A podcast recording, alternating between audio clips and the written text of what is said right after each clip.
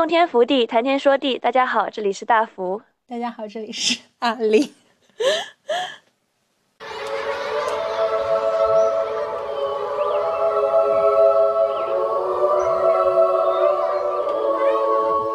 他说的蛮对的，就是就是葬礼就是办给活着的人看的，但是归根结底，我们怀念一个人，确实是为了自己。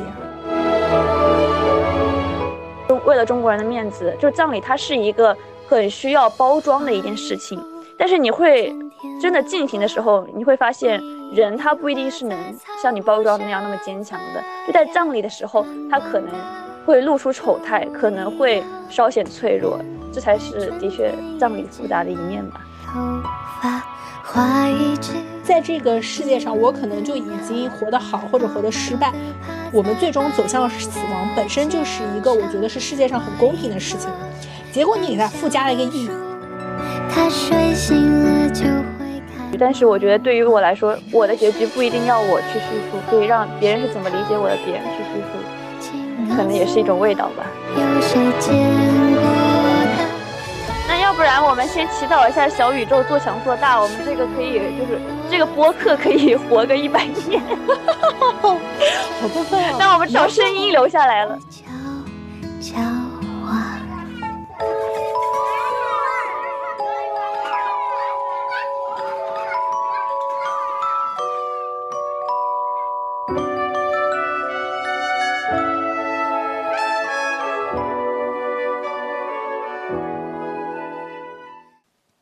你每次总是要在开头笑一下，我发现你这个就是你这个录播课耻感得要戒一下 了，真的戒不了，对不起。这一次是阿林的选题，我们终于就是久违的开始做一期影视剧的专题了。对，不要急，后面会有很多。阿林最近啊，就是有一些状况，所以就补了很多电视剧，咱们就是一个一个慢慢讲来。这一期是阿玲选的，叫做三月有了新工作。其实我看了一下，三月有了新工作，好像播客上有特别多人做，而且 B 站也是，我感觉宣传其实还挺多的。对，阿玲是为什么想选这个题目？实际上就是因为最近有空，所以就看了，然后看完了以后觉得还是一个就是很典型的那种。小成本小制作，但你又觉得它就是确实用心了的剧嘛，就确实很值得讲，然后很适合放在播客的场域讲，嗯，然后死亡这个话题就是也算是我们 播客老师讲的事情，真的是 算是 callback。我们是第二期还是第三期？我们第一次有对嘉宾的那一期一个话题了。嗯，对对对，也是 callback 死亡的一个话题。然后就三月有了新工作，这个是。这个这个剧吧，就是确实看的时候是，你能感觉它笔法是很智能的，就是，然后有时候就很硬很硬，然后特别是我看有些别的博客也在说嘛，就是说他经常会拿它去跟非自然死亡相比较，然后就会觉得它比非自然死亡的质量还是差一点。但是实话说，就是我在这边说，就其实非自然死亡有一点不是特别能够。就是我在我这里不做好，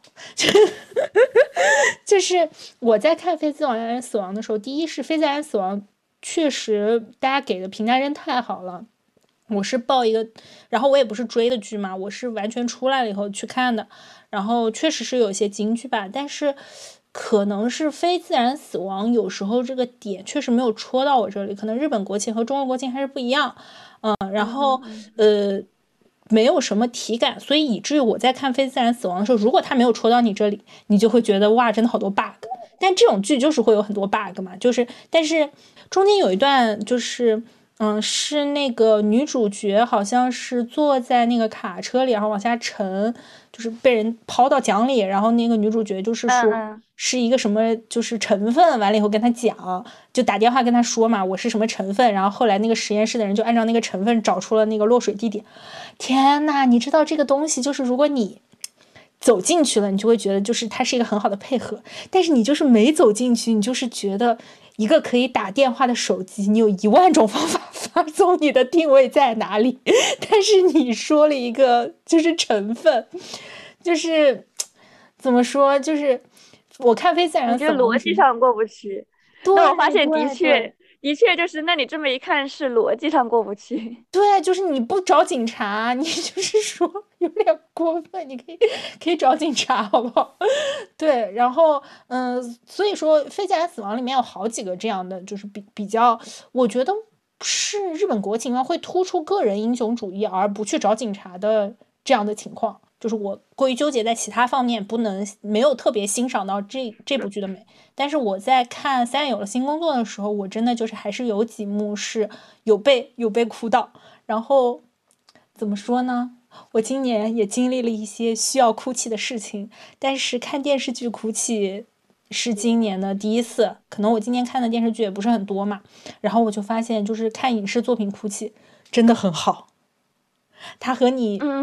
对他和你日常哭泣是不一样的，就很开心，就是不是那种，就是他他是一种舒服的状态下的哭泣，就是我好像就是这部剧让我突然感觉到，就是就有时候哭一哭，特别是就是你是因为什么东西感动而哭，是一个是一个很好的情绪，就他跟你因为焦虑或者就是说，呃，因为一些困难，然后你就是嚎啕大哭，或者说是就是哭的，就是就是。因为因为因为就是因为难过哭是不一样的，然后我我可能也是给你提供了一个情绪价值宣泄的地方嘛。对对，我就发现就是就无论是什么人，总需要有一个时间段，需要有一个情绪价值宣泄的一个地方。是是是，就是，所以就像是说人闲的时候，当你没有一个情绪价值宣泄的地方，你就会去谈恋爱。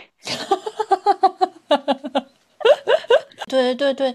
你你说到这个，我也我也说到，就是我我最近嘛有在回听这个欧洲杯的一些就是那种聊天的博客嘛，然后我我听到徐子东和梁文道的聊天聊去年的欧洲杯嘛，他就说到看球这个事情，他说看球是很神奇的事情，就是你就是全世界有那么多人，然后他们就关注这个比赛，然后。这个比赛它有各种各样的因素，有各种各样随机的因素，有各种各样就是既定的因素。但是问题是，这是一个大家关注的人百分之九十九都对这个比赛毫无办法的一件事情。就是你关注这个结果，但其实这个结果跟你没有关系，你也不能参与。它不是那种美国大选，你投了个票，你说不定川普就明天就能上位。它就是一个跟你毫无关系的事情，然后谁赢了都跟你无关。我觉得今年尤其多，就是我朋友圈的赌球这一个状态啊。对对。首先我们在这里不提倡赌球，但是我真的发现今年尤其多赌球。是是是。是因为我们年龄段到到了这个阶段吗？而且而且女生其实蛮多的。因为赌球变成了一个你在这个世界杯的参与感这样子的一件事情了。就像是我的男生朋友里面也是，就是他如果不赌这场球，他可能都不一定看。因为很多像什么卡塔尔之类，就是主办方球队之类的，他们很多是以前都不看这个球队的，但是如果他买了，他就一定会看。是是是，就是第一也是想尽办法和世界发生联系吧，然后同时确实我觉得就是一个情感的宣泄，就是你就是要关注一个跟你 没有什么关系的事情，然后他也就是毫不受你掌控。对，然后你还要为了他去多花点钱，因为赌球这个东西就是十赌九输。但是你就是想尽办法要跟他产生联系，然后你甚至为了让你自己跟他，为了能让你的情绪更投入，而自己去多花点钱。而且体育竞技是这样的嘛，就在你短短的那么短时间内，你的情绪就能大起大伏。是是，有的时候欢呼，有的时候在那里痛哭、哭喊骂。是。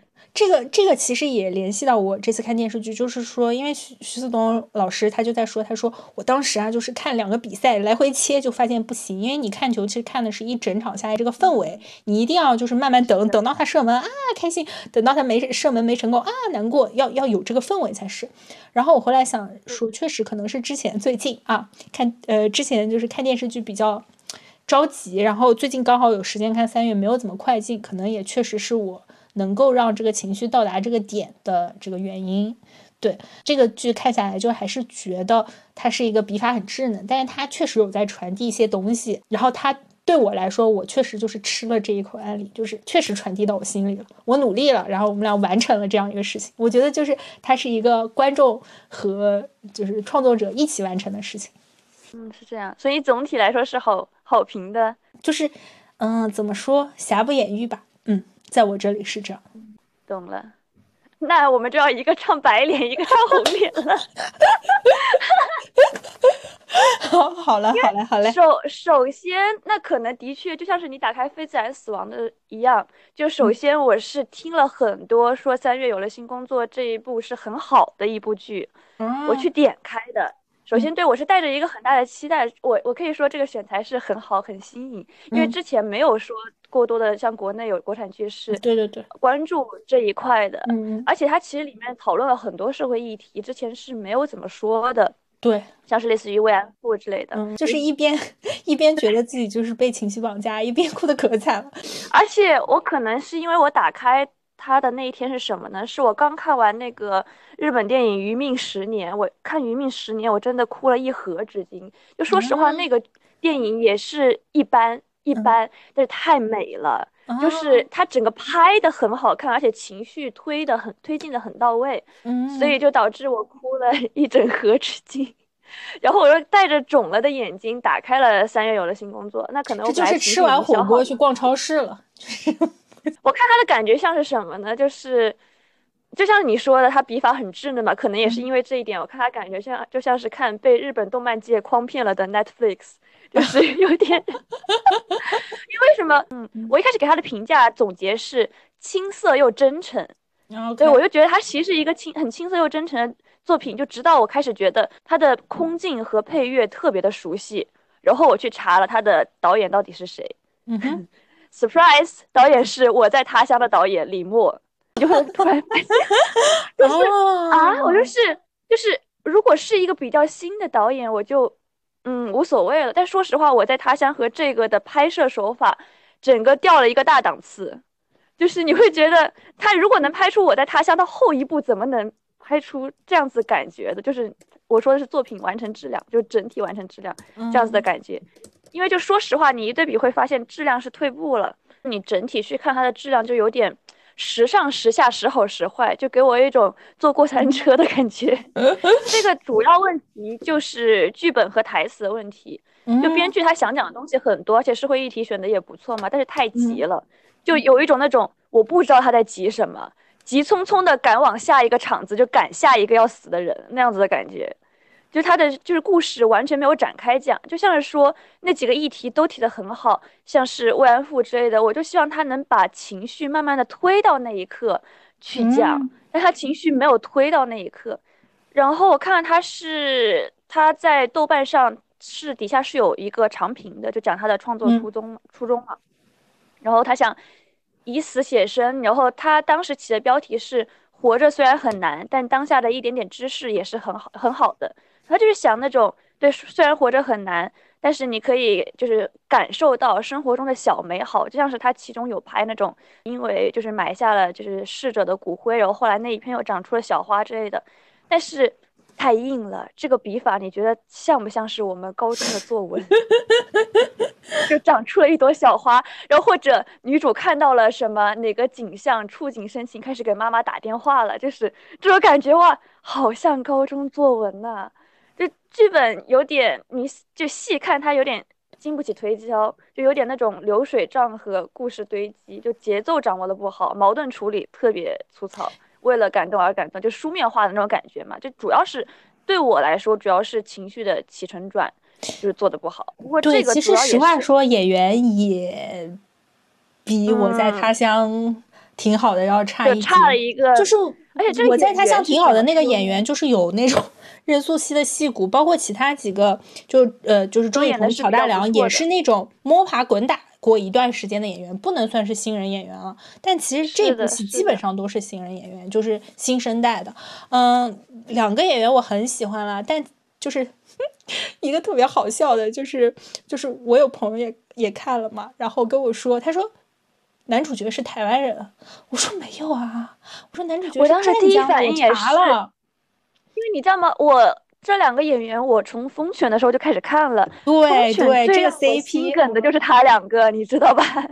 因为我为什么当年磕不到他两个？就很多人磕他两个，我当时为什么磕不到？就是这两个的演技在那里面有点拉胯，是在这里，就是虽然我真的就是还蛮喜欢这个男主，但是咱们实话实说，这里面女主演技是我觉得是比较有进步一些，然后男主的演技，嗯哼嗯哼，可能篇幅也比较少吧，因为确实这个是非常就是女女女主为中心的剧嘛，男主出现的少，男主是特别出演，他不算那种，就是你可以看演员表上他定的是特别出演。当然，女主肯定发挥的也多，而且明显就是她的戏就多很多嘛。然后本身也有成长线，那肯定就是演的比较好。但是男主的话，嗯，前面的话你还觉得，就是我还觉得他可能是沉浸在那个事情里面。后期确实是，你就感觉他怎么一直在 困难里打转，在困难的。你这么一说，我突然想到，就是。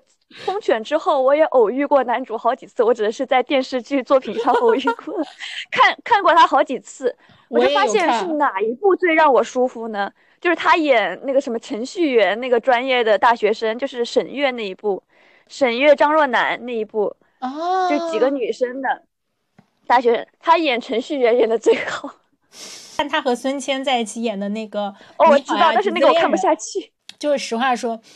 就是那那部戏的剧本也是稍微有些尴尬，然后这个改编改编也不是很好，但是两个人长得都好看，我就去看，我也没看下去，确实是有一些寡淡。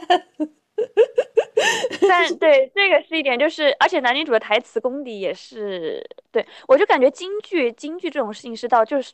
首先，为什么他这里的京剧尴尬？一个是他情绪没有推到位，让你到那个语语境下，就是更好的说出这个京剧，这是一点，就起承转的问题。另外一点就是演员的演技问题了，因为我发现，即使是在尴尬的情况下，如果你演员的演技好，他这个京剧能敲得出来，他其实也还是好的。但就是问题，你演员的演技到不了，他可能也撑不上，就是撑不上，不能把这个缺点给盖下来，就这个情绪推进的缺点。是，其实就很多人，呃，就是。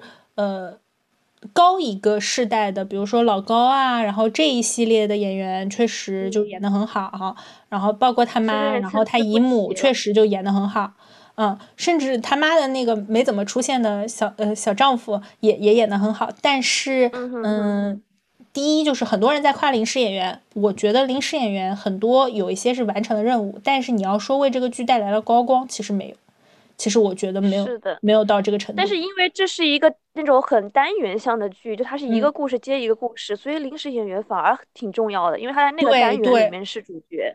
对，就这就造成了，就是首先你这个笔法写的它就有问题，它很急。然后你临时演员又不能就是把这个缺点给盖过他的演技的话，那就写的很难受。对对，我我其实觉得就是因为临时演员其实蛮重要的，嗯，但是就。包括你刚才刚才说的，就是慰安妇这一期嘛，嗯，这个这个老头，就是我我我是觉得没有太把我带入进去，就是这个嗯死者的儿子，对对对，就是说临时演员，其实你你感觉他是任务是完成了，但是，呃，第一也是可能台词实在是太多了，就是台词安排的不是很好，然后太急了，然后第二个也确实是就是演技没有很好，然后第三个的话，咱们就是说这一世代的演员。就是相当于他们解剖室是三个女孩嘛，然后三个女孩再加上他们周边的一些人，嗯，这这个这个演技吧，就是也是说，嗯，可以，但是可以更好。本来就是我觉得还好的，她的演技，女主的演技，我因为我一直在想到底是不是就是编剧的问题，直到我看到女主跟周亚楠对戏的那一段，就是我当时的精神状态就是属于那种在其中来回切换，我就能明显的感受到，就是你这一对比，你就能发现演技的不同了。哎，女主确实就是年纪小一些嘛，然后就可能而且她不是专科出身，我看好像是说。好像是说她是在公交车上被发掘的，所以啊，但女主这个长相，其实我觉得在娱乐圈还是属于比较有特色的，就是长得又好看又有故事。那我们再说到就是这个编剧，你可以看一下他在豆瓣上写的那个创作初衷，就是你会感觉他那篇文字其实写的还还不错，因为能看出来他是有一些就是想表达的东西和想表达的那个文字基础在的，嗯，但是可能是因为这一点吧。所以他台词堆的像播客，他台词真的好多，就是什么感觉呢？就是为什么他像播客？播客要聊这个，就是因为像。对，为什么？为什么我说他台词堆的像播客，为什么很多人选？我在想，为什么很多人选择他能适合当下饭剧？是不是因为不需要看画面，你也能看？就你完全不需要看画面，这部剧我当时尝试了一下，因为我是一个什么样的人？我是一个看剧我完全不能就是说去干其他事情，我必须要看着这个画面的人。但是我后来发现，这部剧你根本不需要看画面。我可以去洗个碗，我都不会觉得它有什么差。那你这样真的不符合你这个看剧习惯，很不符合咱们现在就电视剧的发展规律。就是大家都开始，其实大家都在拍这种就是陪伴型的剧。嗯，总体就是说选材和里面支线的素材都是不错的尝试，但是我感觉就是像说单元剧一样，我觉得每个单元你都得写好，你得推进，不要急。对，就然后不要书面化，我感觉书面化也是现在很多国产剧编剧的一个大问题，就是情绪推进和没有生活是吗？对，没有生活，就是你会感觉他的情绪装的不满，因为他就是他的叙事写的不满，他的情绪就装的不满。对，那你就你就很需要演员的演技去撑，如果你要拍的好的话。嗯，对，就就我觉得已经值得鼓励了。其实，呃，关于死亡的剧我看的不多，但确实我是很早之前就开始看关于死亡的书，就是包括我们之前录播课，然后就是呃囫囵吞枣塞了两本书，包括在之前有看关于安慰病房的关于各种这样这样的书。其实，就是死亡它确实就是一个很重要的东西，就是。哦，对，还因为就是我当时是看完《余命十年》去打开这部剧的嘛，然后《余命十年》它是一整部电影就讲死这件事情的嘛，就讲讲女主她知道她就是只有十年活了之后的事情嘛，它整个过程整个电影就是死亡，所以它情绪推进的很到位，是这样子。它的好的点在于情绪推进的很到位，它不好的点可能也在于它有一些逻辑无法自洽，就是。逻辑上走得太快，但是情绪上他走的是慢的，是能不能感染到我？就是我看三月除了讲他就三个女孩，另外一个女孩钢琴和钢琴老师那件事情之外，我其他完全没有哭，就是我感觉他情绪没有推到那个点，你能让打击到我这样子的感觉。你的哭点就是是在是在就是人就普通人身上吗？还是怎么着？因为我觉得我的哭点也都不在主角身上，因为感觉是单元剧嘛。是在世界吗？嗯，好。我我只是因为说那个事情，因为那个事情让我觉得钢琴本来那件事情就很能让你联想到房思琪那个的故事嘛。就他，你本来因为在这个大环境下，你受到这样的渲染很多，以及网络上你看到很多事情，所以我当时看见这些事情，就是这个事件就能直接让我哭，就不是说这个事件他的情绪推进到位了。说实话。当时那个事件情绪也没有推进到位，他写的也很。我觉得其实这里基本上都是这样，我都不会觉得推到位。对，但是他就是击中我。这样对他就是击中了我某某些时候没有能够，就是在社交媒体或者说是在就是现实生活中吧发挥的情感。是的，而且《余命十年》就是为什么还觉得就是跟死亡这个话题还挺符合的，是因为女主在之前。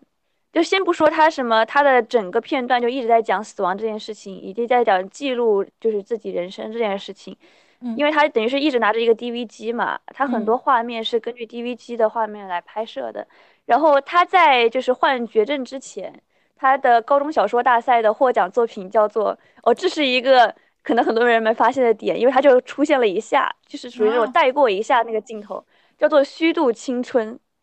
然后他这个小说之后，他就一直在想，就是你只有十年活，那我活下去的意义到底是什么？然后我看，嗯，三月开头是那个男生，就那个绝症的男生讲的那个话很硬，但是你会就发现他那句话其实的确也解答了余命十年他想表达的一个主题，就是活在这世上需要很多很多的爱或者很多很多的恨，如果都没有一点点牵绊就行了。就是牵绊这个词。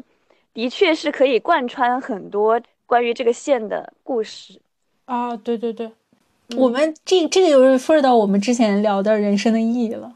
就确实就是这两个就很容易联系在一起。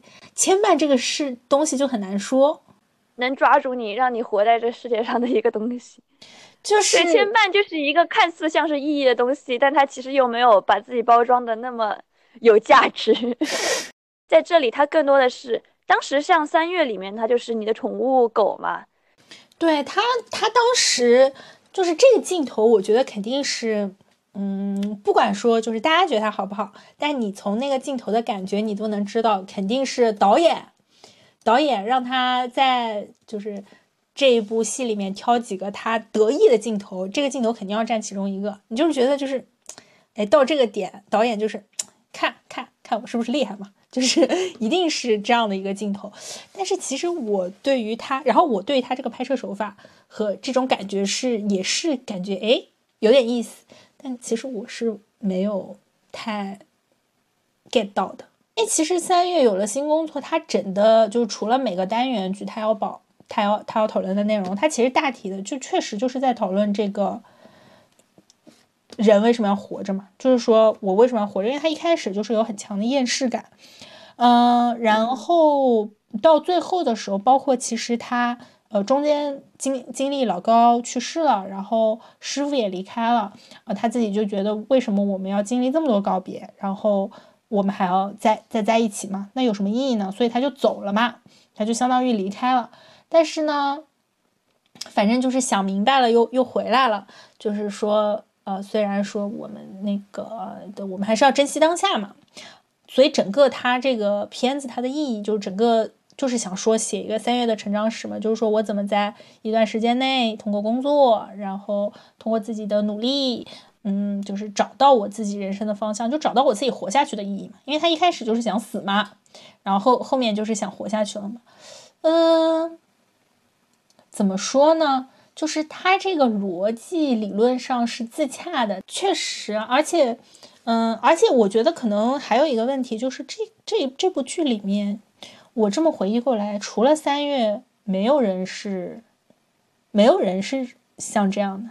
怎么说呢？就是三月有一点，我我找到了，但其实这部电视剧里，他可能特意写了一个反面，就是说，呃，主角我是我不想活了，其他人是我们还是要好好的活。但我感觉世界上正相反。就是 更多的人是说天哪，我也不知道我在活在在活什么，然后就只有那个一些人，只有那种很少数的人才真正的知道，就是我我我每天活着的意义是什么。所以你就觉得可能就三月在这个剧里，特别是开始的时候显得很不懂事，人家对照起来就显得他不是很珍惜嘛。嗯，但生命就是有那么值得珍惜吗？啊 你怎么这是什么发言？其实可以安排一个一个人，就是不是像男主一样，不是像三月一样，就是说慢慢得到了治愈，可能就是一直就是灰色基调的也是可以的。我觉得三月的开头是好的一点，在于他想写年轻人的摆烂这一点，躺平这一点，然后但是你后面又必须得要被生活逼着去往，就是去挣这口饭，或者你可能怎么样原生家庭的问题，但是。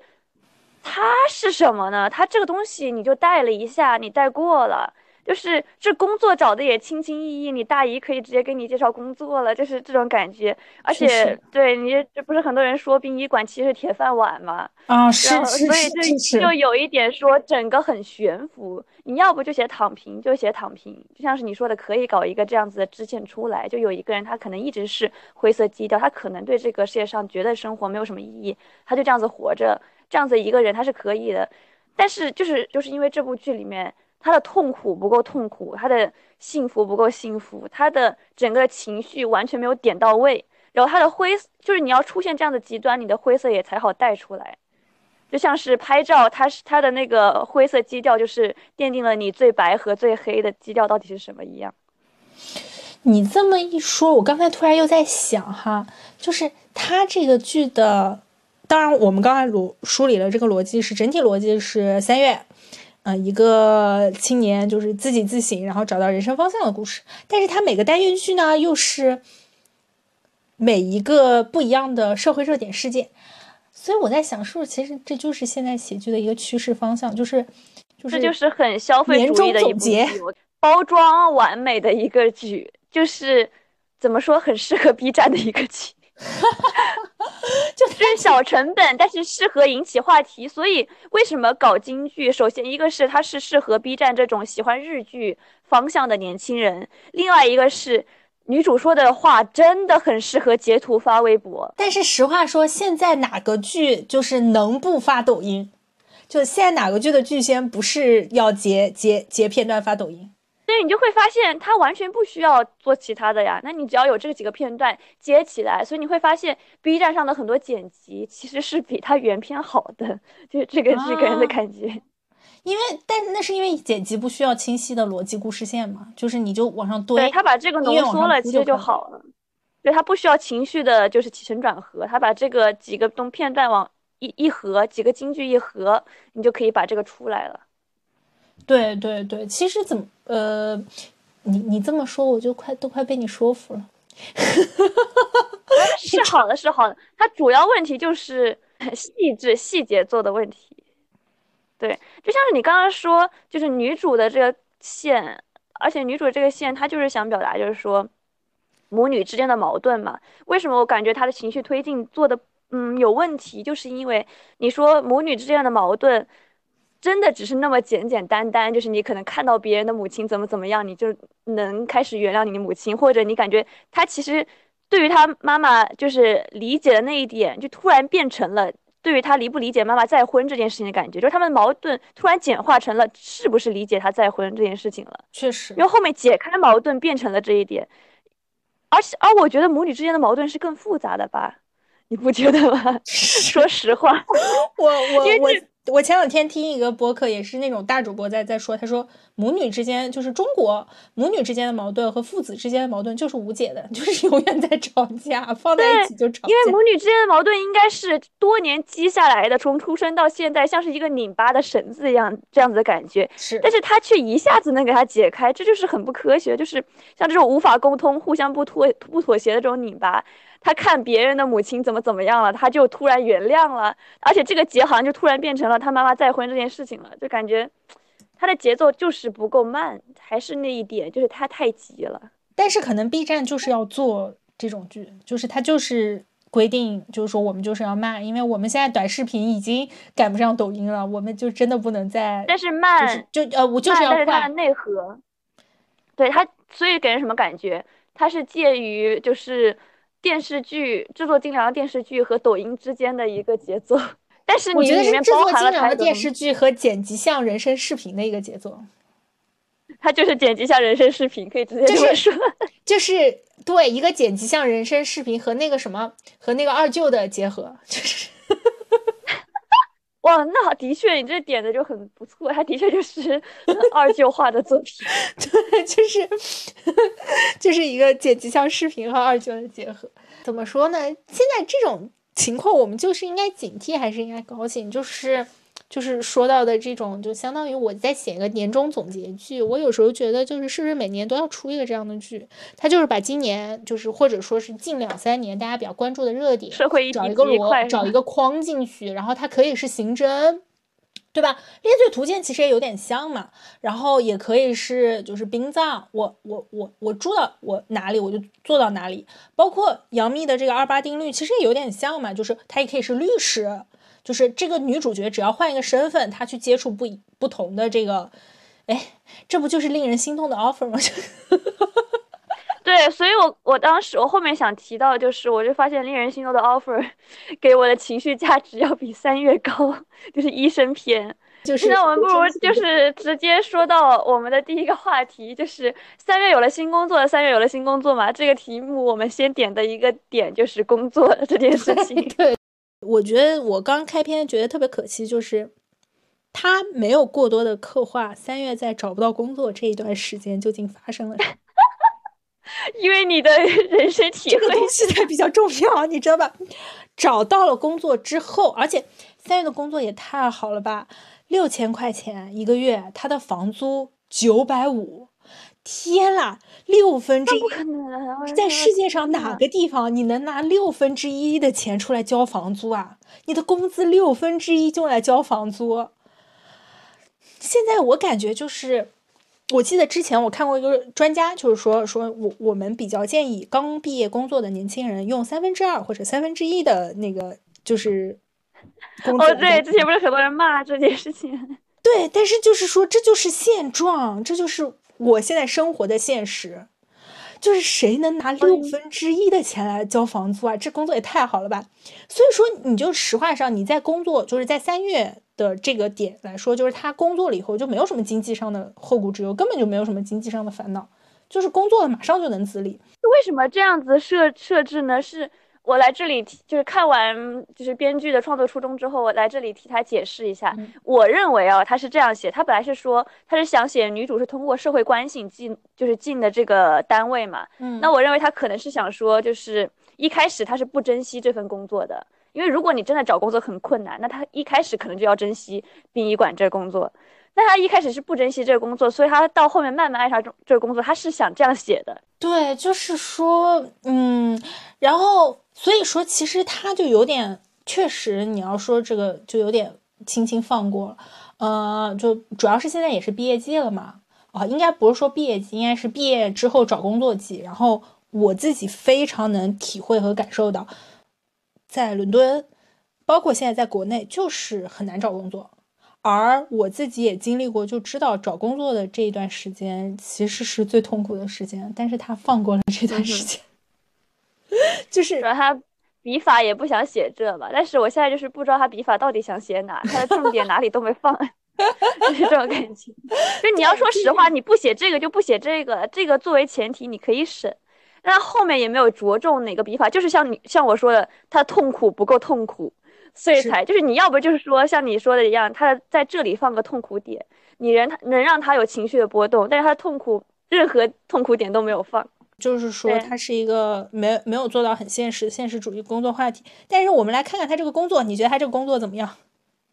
我觉得很好。首先，我想我想讲工作这一点，一开始就我们悬浮一点说吧，就真的把它当成一个戏剧点来说。它的第一集就是唯一打动我的一个点，就是在于，嗯，他闪闪发光嘛。以自己，他虽然是学可能是舞台设计这一类出身的。但是他却用他在舞台设计中学到的点，然后在殡葬业闪闪发光，就类似于他拉那个黑帘，然后什么打光之类的。嗯，他这一点就让我感觉，那你的确是那个说法，就是你不一定是能学什么就能干什么，但是你学到的东西的确能让你在某个领域，就会能在你工作的某一方面，或者在你类似做播客啊、做 B 站的某一方面，让你闪闪发光。是，我觉得的确这一点是能安慰到人的一点，因为说实话，现在是一个什么样的感觉？就是大家都是一个，特别是找找工作季这一点，大家都是一个梦想开始缩水的一点，就是从梦想缩水到了饭碗，你有没有这种感觉？因为你在回望你小时候的工作梦想，就小时候哪是说什么工作啊？小时候我们直接说梦想，就现在你就是工作就是饭碗了这种感觉。小时候说梦想，我小时候最大的梦想，我第一个梦想我是想当外交官的。哇哦！然后从外交官，哎，我最近我最近反而看到的一个热点话题是那个，是别人在说，就是说到现在到现在为止，如果说你不考虑。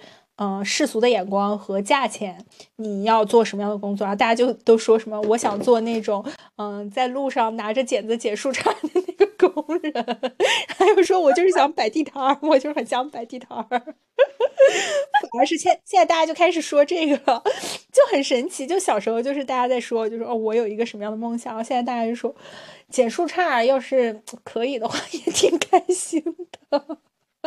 对，但是其实我会，我我又在想，是不是是不是其实大家是一个返璞归真的状态？就小时候你要做什么样的东西，其实呃有什么样的梦想，更多的是就是受到环境的熏陶嘛。大家想让你干什么你就干什么嘛，就是大家你觉得什么光荣就干什么。但你觉得什么光荣，其实是建立在一个就是就外界给你世俗的规训上。对对对。但是现在这个，我想在马路边捡树杈子，可能是真的喜欢捡树杈子。但是，就是有一个什么感觉，就是你这个你这个答案，它的问题是什么？就你能做什么？你想做什么？但你想做什么？就是以前我们对它的定义是梦想，但是现在对它的定义是工作和饭碗。所以现在很多人就是一个大摆烂的状态，就像女主一开始的状态一样。不过我觉得女主是没有受过社会的毒打，然后就开始摆烂，这这这一点一开始就很不讨喜。现在其实我我现在更多觉得是怎么说呢？大家特别喜欢说的什么零零零零后整顿职场什么的。然后就也有人就提出来意见嘛，就说啊，没有零零后没有整顿职场啊，然后呃，就是大家都是很毕恭毕敬，大家都是在工作啊，或者说啊，你真以为职场是现在这样？但是你刚才说到，就是你刚刚说到零零后整顿职场这件事情，我就想到，就是讲三月说他不想骗人，就不想隐瞒他在做殡葬这一点的事情。就你然后，因为你看他像周亚楠他们的态度，就全都是说。就是他其实这一点你是可以瞒的呀，就是可能别人会不舒服之类的。对对对。呃，但是三月的就是说我不想骗人，这个其实就是一个很新时代大家的做法。对对对对对对。就是在职场上的一种直来直去的点，我想点到的是，但是其实我是很三月的这种状态，就是我也是属于我不想骗人，而且我怀疑我可能刚进职场，我也是会属于那种我想我想说什么就就说什么，我想试试看。就是这种类型，因为我妈是一个很这样子的人，我觉得我可能继承了这一点。就是我妈为什么后面就直接不工作了，而且换了好多家公司，就 这个是可以放在博客里说的吗？无所谓，可以放。我妈听，但是我 妈无所谓。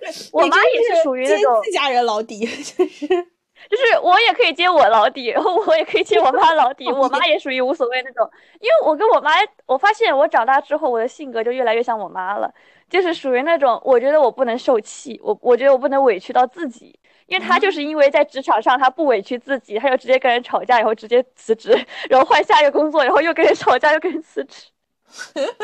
行 行，我感觉那可能以后等我吃亏了再说吧，不知道我会不会。那你能像那那你能做到像三月一样冲进人家办公室表白吗？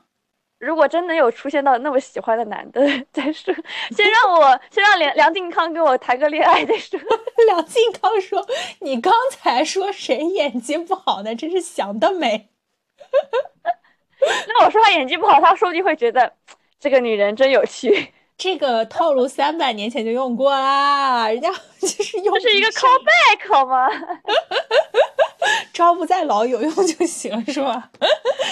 哎，但是说实话，殡葬业的这些个行规，其实是一个我觉得在这个剧中我了解到的最有趣的事情。因为之前我就完全没有想过这件事情，就是说殡葬业的人他可能不和人握手，然后不参加婚宴，不跟人说再见。我觉得不跟人说再见这件事情，就是听起来一个很感性，然后 充满温情味的一件事情了。啊，对，我觉得。各各行各业就是学的深啊，然后都会有一些古老的习俗传下来，确实是蛮有趣的。嗯，你说到这个，我我还想到，其实，哎，我我其实对各地的那种风俗，就是殡葬业的风俗，我也蛮有兴趣的。所以它这里没有设定，就是没有很具体的设定，我会觉得有点可惜。第一集不是也有那个类似于吹唢吹唢呐呀之类的，我以为他后面会换着花样给我展示殡葬业的风俗。就像吹唢呐，结果就到吹唢呐那里就结束了。结果就到那儿。对对对对对对对。现在确实，你要这么讲，呃，这个这个这个话题确实就今年谈的人多了哈。这部剧虽然是讨巧，但是感觉也讨不了多久了。之之后肯定会有不少就是往这个方向拍的。是的，反正葬礼这件事情，之前日剧很喜欢拍嘛，好多个花样讲这种。事情的，但是我觉得葬礼在中国是会完全能拍出不一样的味道的，就像是你说风俗也是，就像是里面有浅带过啊，又是浅带过，浅带过的面子问题也是，就他说的很对嘛，中国人的葬礼就是要有要面子，对对，然后葬礼是为了活着的人服务的，为了活着的人安心的，这个其实是一个很有趣的语境，他说的蛮对的，就是就是葬礼就是办给活着的人看的。但是归根结底，我们怀念一个人，确实是为了自己啊。就是怎么说呢？嗯，怀念一个人，或者说是纪纪念一个人，然后也是因为他曾经就是为我们带来了一些快乐，为我们带来了一些回忆嘛，和我们有一些记忆。可能这也是因为我觉得慰安妇比较重要的内容，因为它就是更宏大吧，它比一般人的。一般的个人的情感要更宏大，它是有一点就是时代的伤痛的记忆在，嗯，它是有一点承载了时代的记忆、时代伤痛、时代的疤痕在。现在是不是真的很很喜欢拍这种怎么说？就是我们又回回来说这个令人心动的 offer 剧，就是类型剧，就是 offer offer 类型剧，就怎么说？都市以职场带过，对职场职场类型剧，就是三月有了新工作，它也是职场剧嘛，人家都把工作放在就是标题了嘛，但是你又觉得它不职场，对，就他套了一个职场的壳子，但是他没有怎么讲职场的东西，就他说的还是就是社会热点的，他更多的笔墨不是说放在职场，而更多的笔墨，如果说是他更多的在说就是。呃，这个东西的话，可它可能就是，比如说，我是我具体是每天怎么工作的，这个的笔墨更多，可能更职场，但它其实好像又是只是因因为让职场引出了这些这些事情，但说实话。他的恋爱也不多，我看很多人骂他是包装，就是纯职职场剧的，就是恋爱剧。他的恋爱写的也不好，就是我对于这部剧 就是觉得他所有都点到为止，他没有一个侧重点。他可以侧重成恋爱，你就把它变成偶像剧呗。但是他还是有野心。嗯，你对这种你对这种就是伪职场剧，你有什么看法？你觉得以后是就是你觉得就是以后肯定会出来越来越多嘛？因为令人心动的 offer 真的很火，但是。你会觉得它是一个就是应该发发展的方向吗？哎，其实我觉得也也挺好的，就是有这样一部剧，然后它它能把今年的大计事给你给你弄全乎了。包括现在抖音大家都在拍，就是你一月份在干嘛，二月份在干嘛，三月份在干嘛，其实就是就拍个年终总结嘛，就是它它它。它不再是说，比如说我一月份看什么剧，二月份看什么剧，它不是一个观剧指南，是一月份我在看什么剧，二月份我在吃什么瓜，三月份我就是哎为那个就什么事情哀嚎，四月份我为什么事情开心，你知道吗？那就是他这种感觉，只是说长久以来的几个话题，你把它聚集在一起，而不是说今年你有什么热话题把它聚集在在一起。因为说实话，这几个都是一个长久的社会议题了，就因为可能没有这种实在的感觉吧，就是让我觉得。它不像是一个大纪实哦。你觉得这种剧就是你是比较喜欢还是就一般般？我虽然说是一般般，但是我还是对国内持积极态度的。就是你这的确是在发展的吧，只能这么说吧。你可能就是路走得慢一点，但是你不一定说是，就是你不一定要一直骂吧，就是这样子的感觉。说实话，那你也可以试着看。我还是不喜欢，但是他不喜欢，是这个人不喜欢。是大福，大家去。说说实说实话，我的意思是说，就是那你可以拍拍不工作的吧？那你也拍一个什么都不想做试试看。就说实话，现在年轻人是这种态度啊。就是你再怎么包装职场，就是为什么可能大家会对这个剧产生反骨？就是感觉，首先你又又职场又恋爱，大家现在真的在职场的人，谁谁他妈有时间谈恋爱呀？这是一个点。然后再加上。你说你一直在美化这种职场，那说实话，谁像女强人一样在职场中雷厉风行啊？现在的年轻人的确是吃不到这种电视剧里的甜头，主要是给人这种感觉。那你不如说拍拍符合一下就是年轻人语境、年轻人心境的作品。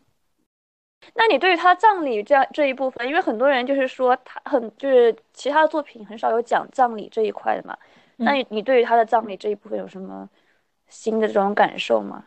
我其实觉得这一部剧有一个新的视角，就是你从旁观者来看待这个葬礼。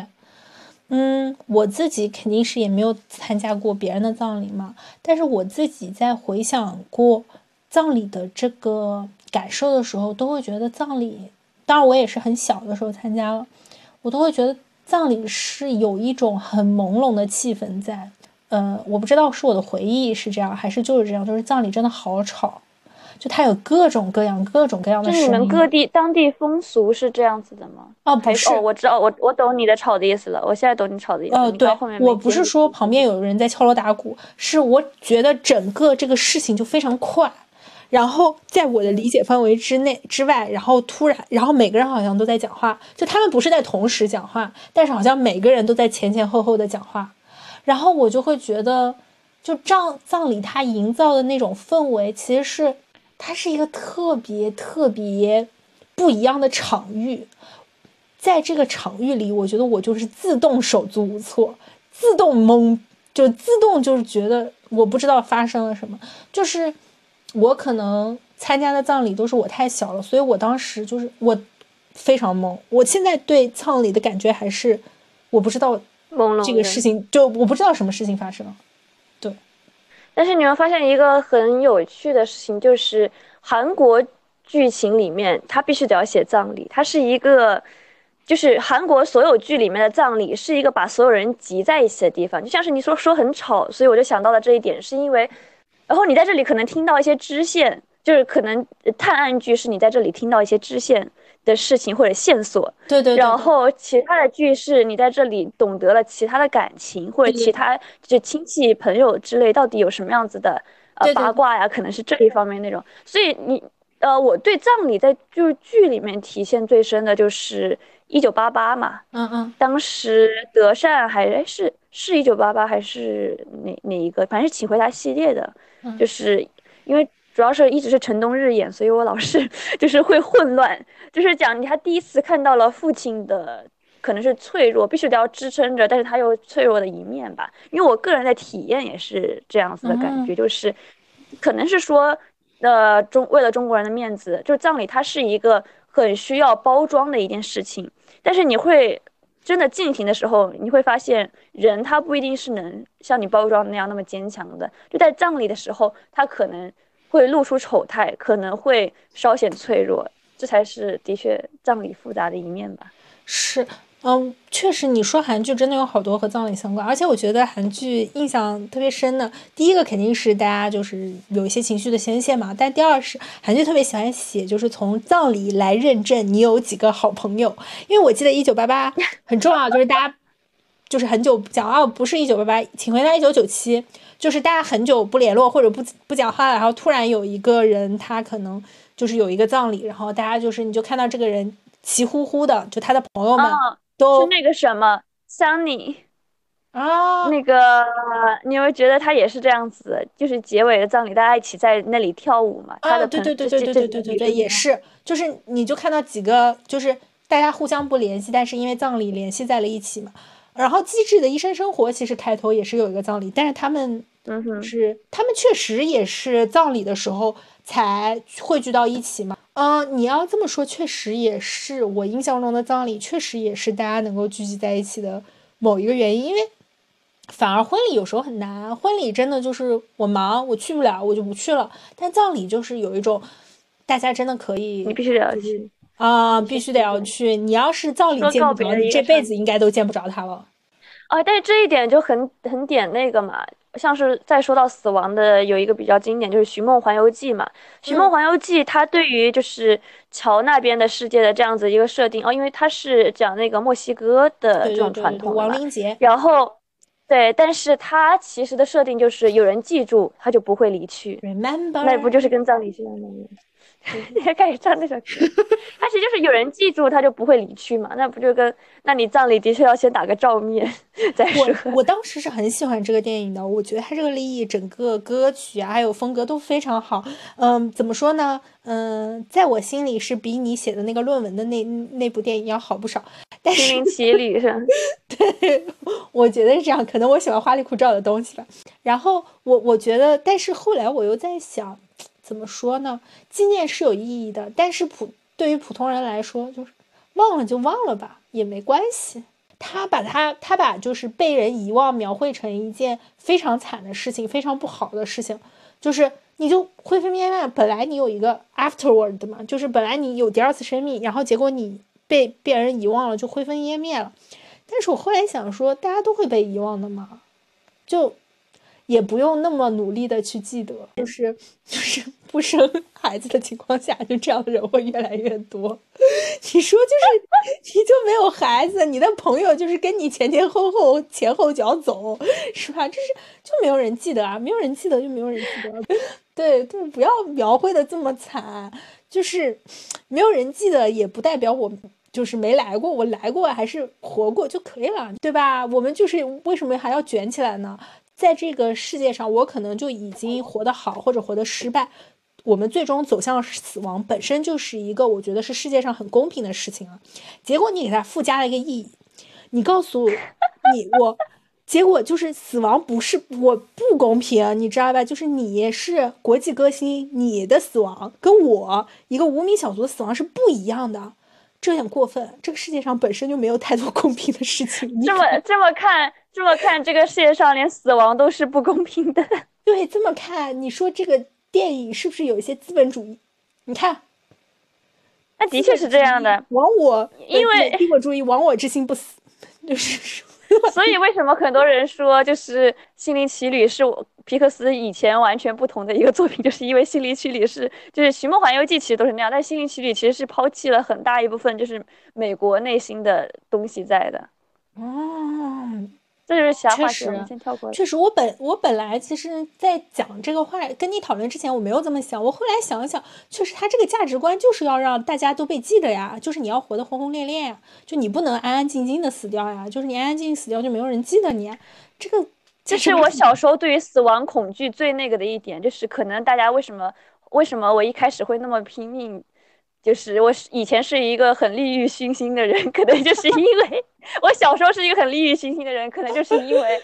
当这一点，我首先对死亡有恐惧，我就会觉得好像死亡死了，我这个意识它就不存在了嘛。然后我就会产生一个概念，就是觉得那如果我被人记住，是不是会不一样？就是我感觉得在这个世界上留下什么。首先，这个是我对死亡恐惧的一个点，就是我要在这个世界上留下什么。就因为这一点，所以你才会开始卷，你才会开始利欲熏心。就是以前的我是这样子的。哦，我我我现在反而就是觉得，就是我现在。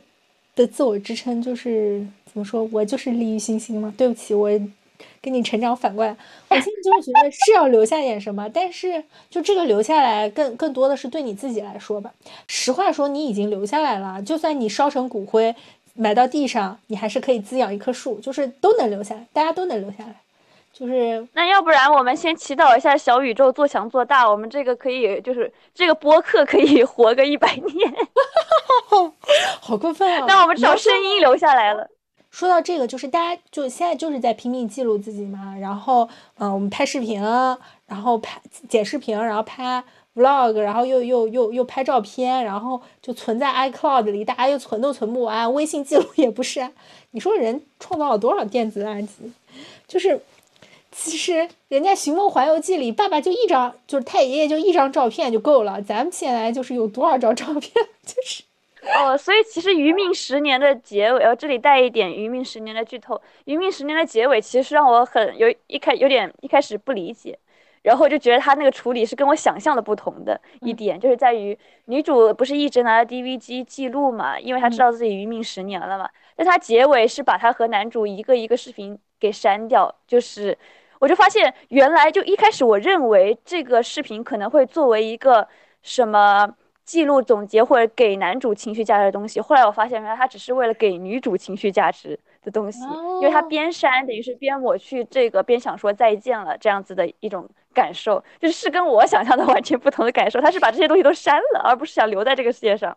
是，其实我觉得这也是一个很酷的生活态度，就是以现在的科技发展，说不定。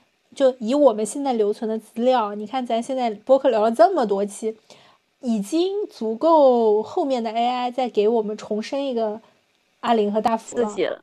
所以这说明什么？说明我们死前要好好打扫，不然的话，他重生一个，到时候我们的所有秘密都曝光，就人家问他他打什么嘛，人家都知道。克隆的阿林和大福都知道。但是我要先把我的浏览记录给删掉，格式化，格式化。我今天还在看脱口秀大赛，说就是现在现在的人知道，就是被车撞了，手机首先手机要格式化。哦，对。之前因为这个是不是说真实事件嘛？就之前有一个男子，对对对，当时他就是拼尽全力把手机格式化了才倒地，医学奇迹。这个手机不死我就死，手机 手机活下来我就。手机真的是第二个我们啊！对对对对对，就是就是确实确实，它完全就是我们的一个形象映射。我觉得葬礼这个东西还是很可以计划着的，因为你知道吗？就是葬礼这件事情，就是从现在开始计划的人只有这个皇上，就这是一个帝王待遇。就是古代的陵寝呢，嗯，只有宋朝是你在死后，然后三个月之内你要把把你送进去，因为你时间再放长就臭了嘛。所以宋朝的陵寝好像就是比较。比较破，但是明清的陵寝，他们就是从皇上登基的时候就开始修，不到死他就不修完，他得一直修嘛，不然也不能说我竣工了就对吧？您即刻入住这样，所以就是开始计划自己葬礼是蛮蛮蛮好的事情，是蛮重要的事情。对你已经有什么计划了吗？就是就我是是我其实觉得这是一个，基本上就是婚礼和葬礼吧。还有一个就是我我我很怪，就是嗯，分手之后的那个疗伤疗伤旅程，就这三件事情是永远是经常每年都会就是在脑海里常常更新的这个计划。现在最近最近现在分手疗伤旅程你想的不多了，现在想的是辞职 辞职疗伤旅程。啊，这个比较实在一点。对对对，就是葬礼、婚礼、辞职、疗伤旅程，这是三个，就是我一直在这边就是会有更新的计划，它是一个长期的，对，不断发展的计划。婚礼是这样，但是葬礼我没想过，因为我感觉我的生命厚度还没有到那里，因为我觉得我在不停的更新，因为我不停的更新，我感觉就没什么值得我想的，我觉得不如到得到最后一步了再想。但是婚礼其实我在不停的想，因为婚礼。就感觉就是怎么说呢？社会发展着，它的就是方式和主题样式也越来越多了。而且我不懂为什么小红书天天给我推那个主题婚礼，什么塞尔达，因为你知道我是喜欢玩。对，我也戳进去看，因为你知道我喜欢玩什么塞动那个什么动森塞尔达这一类游戏嘛。然后它就有那种就是塞尔达的主题婚礼，然后这种感觉，然后我就觉得。好浪漫呐！因为它是一个什么感觉？这种主题婚礼就是你跟你的伴侣他都喜欢这个游戏，你们是有共同爱好连接起来的，所以这个婚礼才看起来更美妙。因为我当时看小红书也是有一个，呃，就有一对情侣，他们是都喜欢动森，因为动森本来是一个就是一个很有生活气息的游戏嘛，Switch 上的，因为 Switch 这个游戏机这个游戏端。我以后也想讲跟 Switch 相关的，它这个游戏端就是一个很有生活气息和情连接接在一起的一个游戏端。也花束般的恋爱中也有讲到，就是 Switch 嘛，呃，所以他们当时因为动森，然后把这整个婚礼的主题搞成了动森，然后大家是有机票啊，就是呃邀请来宾是有机票来参加的，然后大家可以领什么样的东西啊，完全是动物动森的那种模式，你就会觉得很可爱，就是对我。就我就开始对婚礼产生幻想，就会变成这样子的感觉。我现在的我现在的主体计划就是有两个关于婚礼，嗯，你可以透露一下，因为明年肯定会变。然后呃，就现在的主体计划就是的故事线，一个是我扮成魔女，然后把我的新郎呃掳到森林里去囚禁。首先，你的新郎得没有耻感。你要找一个，那的确是要找一个包容这一点的人。然后我的，我的，我的，就是另外一个是，我是魔教妖女，然后我把正道大侠绑到我的嗯教派里，嗯，都是一些强取豪夺的故事。最近比较喜欢这个调调，真好，真的希望好跑题。希望你不要叫我，希望你不要叫我去演群演。我立马先结婚，那没有办法的呀。那你是我的就是手下呀，这个很适合你 cosplay，好不好？的确发现一个问题，就是你对婚礼的幻想，也的确是你对另一半的幻想，因为他要能接受这一点。但葬礼就是一个人的事情了。啊，确实，确实，确实。不不，最后可能还包括就是帮你进进行葬礼的这些人的意思。你已经开始，已经开始着想这件事情了。肯定都想了，葬礼我肯定是选址，葬礼我觉得选址比较重要。对，葬礼我是开始选址。葬礼的话，我以前想过坟头蹦迪，但是我现在按我这个现在的年纪和这个身体状况来算，我我到到了我那个年纪，我的姐妹们根本坟头蹦不了迪，就是 就是不能像桑尼一样，一群老弱病残，然后又老又弱，可能又病又残。对，所以就想说是。可能是一个比较舒服的状态吧，然后，呃，希望大家能够舒舒服一点的去接受葬礼。我对于葬礼没有想法，还有一点是觉得我可能就是全权的想交给，就是说我下一代，或者说帮我办的人，就是看他们是怎么理解我的。然后去办这这个葬礼了，因为对我对是对我来说是我的一个结局，但是我觉得对于我来说，我的结局不一定要我去叙述，可以让别人是怎么理解我的，别人去叙述，可能也是一种味道吧。因为对于我来说，就我还是有点那一点，就是葬礼反正我也看不到了，对我来说就无所谓了 的那种感觉。啊，好吧，就这三个计划，我就还可都可以单开一期讲。其实到这里就差不多了。我们对于死亡说的少，是因为对死亡了解的还是少。可能等到如果我们五十岁了，这个播客还存在的话，可以讲讲半百的 想法吧。但是二十岁、二十多岁，我们的确就只能到这儿了。生命的厚度还没有到嘛？是是，但是幼稚的话也也有一定存在的意义了。嗯，我觉得还是蛮有趣的。嗯。然后总体来说，三月是个新工作，我觉得还是很值得看的。嗯，如果你能看进去的话，如果看不进去的话，就你会觉得它可能就是都是优点。但是看进去了以后，就大家也不要逼自己，你们看个大概，或者就实在不行看个剪辑，可以尝尝一下味儿。我感觉就是，因为说实话，我为了录这一期，我逼自己看到了第九集，然后后面还是有点难受。但好像后半段其实更有趣一点，因为我后面看了剪辑和一些相关，其实后半段会。对对对对对对对，其实后半段它有点完整了这个故事嘛，因为它这个故事其实，嗯，成长线做的还是比较好的，比较比较完整，比较好看，而且其实也不长。然后，因为它本身我已经说过了，这个推的比较快了，特别不建议这个去倍速看，因为倍速看那真的是啾就结束了。对，因为说实话。我觉得这个剧比较好的一点就是它开头并不是说就传统的把这个女主设的很讨喜，为了让你跟她共感或者怎么样的傻白甜之类的，她就是一个很不讨喜的角色。一开始，后面如果她能收官，就是收官的很圆满的话，其实是不错，就是她的一种成长嘛。嗯，好的，OK，好的，下个星期见。那下个星期见，下个星期见，下个星期。祝大家吃好、睡好、玩好，然后不要被工作所困扰。好了，拜拜。超难的，拜拜。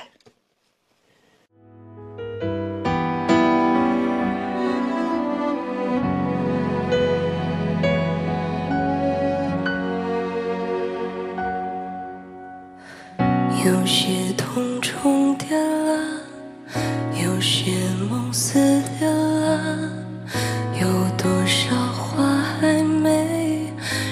清楚的，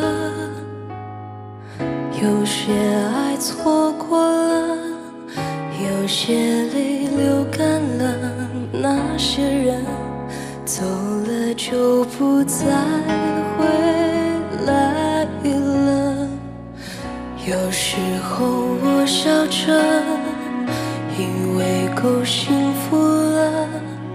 有时候抱怨日子虚伪的过着，有时候想不起来存在的理由，只因为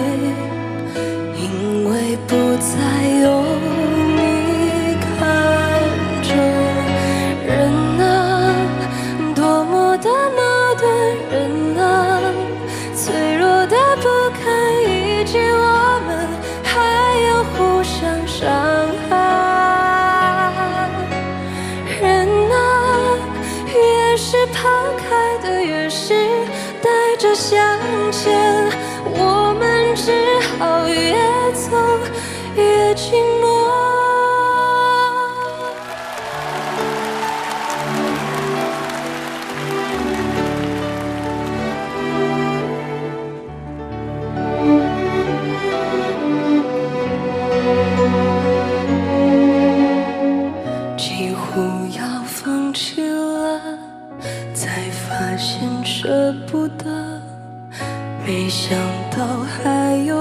少话没说清楚，有时候想不起来存在的理由，只希望，我只希望有你陪着。人啊，多么的矛盾，人啊，脆弱的不堪一击，伤害人啊，越是。抛开的越是带着向前，我们只好越走越寂寞。